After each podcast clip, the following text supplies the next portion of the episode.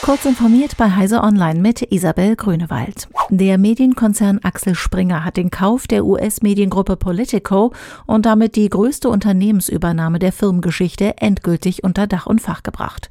Das Berliner Medienhaus, das in Deutschland die journalistischen Marken Bild und Welt im Portfolio hat, will in seinen digitalen Geschäften stärker wachsen.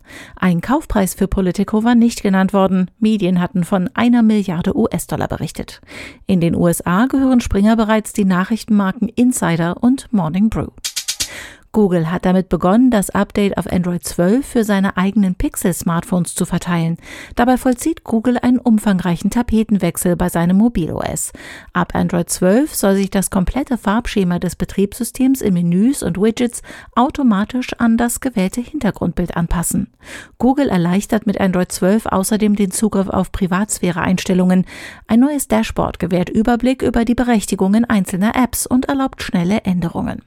Das frisch vorgestellte Google Pixel 6 und Pixel 6 Pro mit dem Tensor-Chip aus eigener Herstellung startet bereits mit Android 12.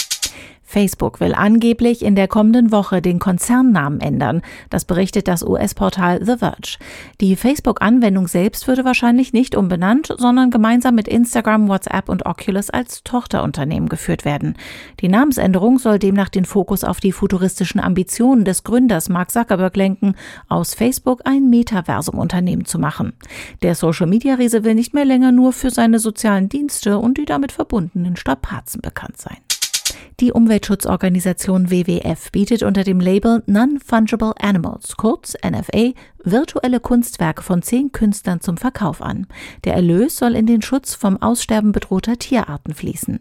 Die originalen Kunstwerke sind per NFT mit einem digitalen Eigentumszertifikat in der Blockchain versehen. Die Anzahl der zum Erwerb verfügbaren Originale eines Werkes richtet sich nach der Anzahl der derzeit noch lebenden Tiere einer Art, die darauf abgebildet ist. So stehen beispielsweise 1063 Exemplare der Kryptokunst mit einem Berggorilla von Eric Peters zum Verkauf.